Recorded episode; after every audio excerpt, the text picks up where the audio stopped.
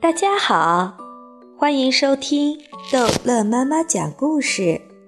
今天逗乐妈妈要讲的是《淘气包马小跳》丁克舅舅之像诗一样的菜单。唐飞的肚子咕的叫了一声，他就知道已经过了中午十二点，不用看钟，只要中午十二点一过，他的肚子。准会叫。丁克舅舅和黄老鸟还趴在地板上看卡通书，根本就没有想要吃午饭的意思。唐飞怕吃不成午饭，故意大声问马小跳饿不饿。其实他是故意想让丁克舅舅听见。好吧，我们去吃午饭。丁克舅舅懒洋洋地从地板上爬起来。丁克舅舅，你不会又请我们吃三明治吧？毛超还记得有天中午，丁克舅舅在咖啡馆请他们几个吃三明治，还说他每天中午都吃三明治，而且只吃一块。三明治是我的工作午餐，丁克舅舅说：“今天是周末。”不是工作日，所以你们放心，我不会请你们吃三明治。唐飞最想不通的是，丁克舅舅那么高高大大的一个人，中午为什么就吃那么一块三角形的三明治？丁克舅舅的解释是：如果吃饱了，就会昏昏欲睡，下午就没法工作了。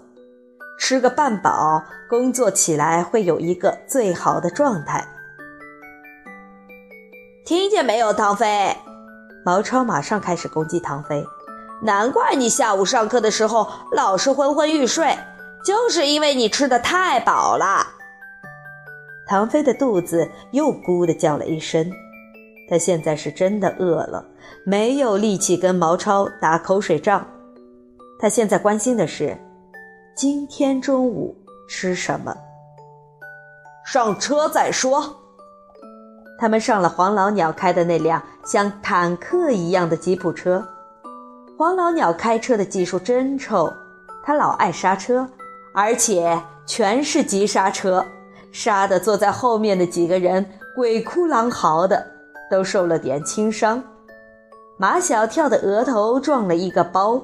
唐飞的鼻子擦了一道红印，张达的膝盖擦破了一层皮，毛超的门牙把嘴唇咬破了。你会不会开车呀？黄老鸟开着车也敢把头转到后面来跟他们讲话。今天呢，要带你们去的这个地方，叫你们吃了一辈子都忘不了。丁克舅舅大叫一声：“前面，前面，看前面！”又是一个急刹车，马小跳差点从汽车的后座翻到前座来。丁大侠，还是你来开吧。黄老鸟乖乖地让位给丁克舅舅。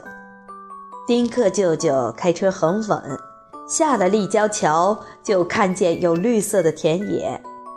吉普车开进了田间小道，到了有竹林的地方停下来。竹林里面藏着一座青瓦白墙的房子。丁克舅舅和黄老鸟熟门熟路，显然他们是这里的常客。一个留着长头发、在脑后扎成一束马尾的男人过来跟他们打招呼。黄老鸟悄悄告诉他们，他是这家餐馆的老板。是一位诗人，刚坐下来，诗人老板就抱来两本书放在桌上，一本是在回家的路上，一本是在灶上。马小跳指着书问道：“这是诗人老板写的诗吗？”丁克舅舅和黄老鸟一阵大笑，然后告诉他们：“这两本书是菜谱。”在回家的路上，这一本是凉菜；在灶上，这一本是热菜。菜谱上的菜名都是诗人老板的杰作。点菜吧，丁克舅舅让马小跳点凉菜，黄老鸟让唐飞点热菜。马小跳翻开，在回家的路上，哪里有什么菜，全是一些莫名其妙的句子，什么守株待兔，什么这里的黎明静悄悄，什么一声叹息，谁知道是什么菜呀？马小跳随便点了一个，不是番茄，他想看个究竟，不是番茄是什么呢？唐飞把那本在灶上翻了又翻，嗯，这里面哪有菜呀？这里面全都是菜。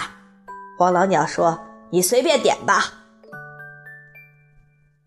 穿过你的黑发，我的手是菜吗？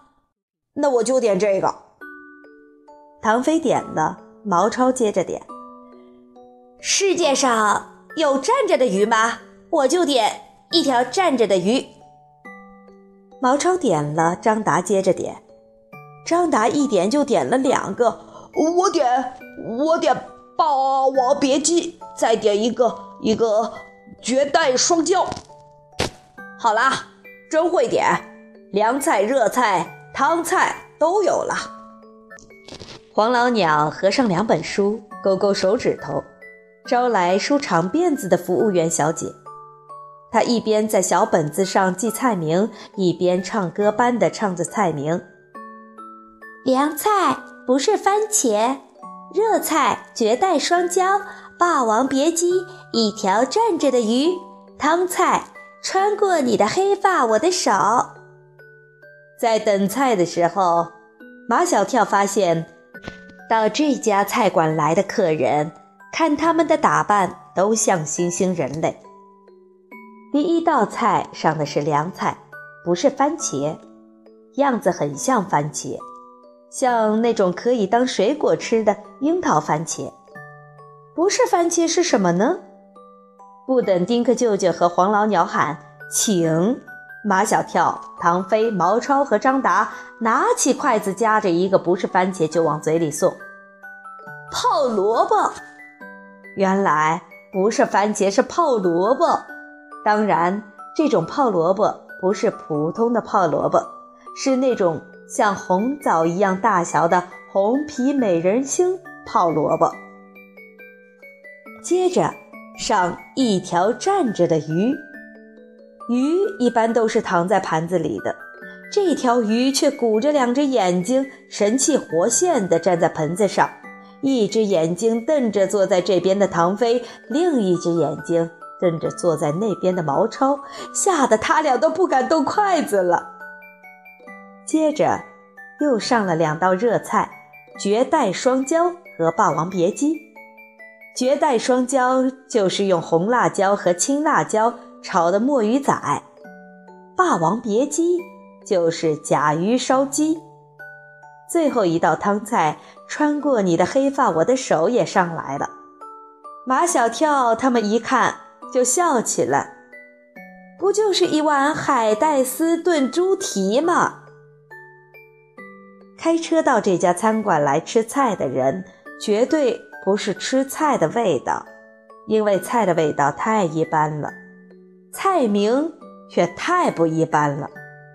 丁克舅舅和黄老鸟特别喜欢到这家另类餐馆来，就是吃菜，他们也要跟别人吃出不一样来，不然的话，新兴人类和普通人还有什么区别呢？好了，这一集的故事就讲到这儿结束了，欢迎孩子们继续收听。下一集的淘气包马小跳的故事。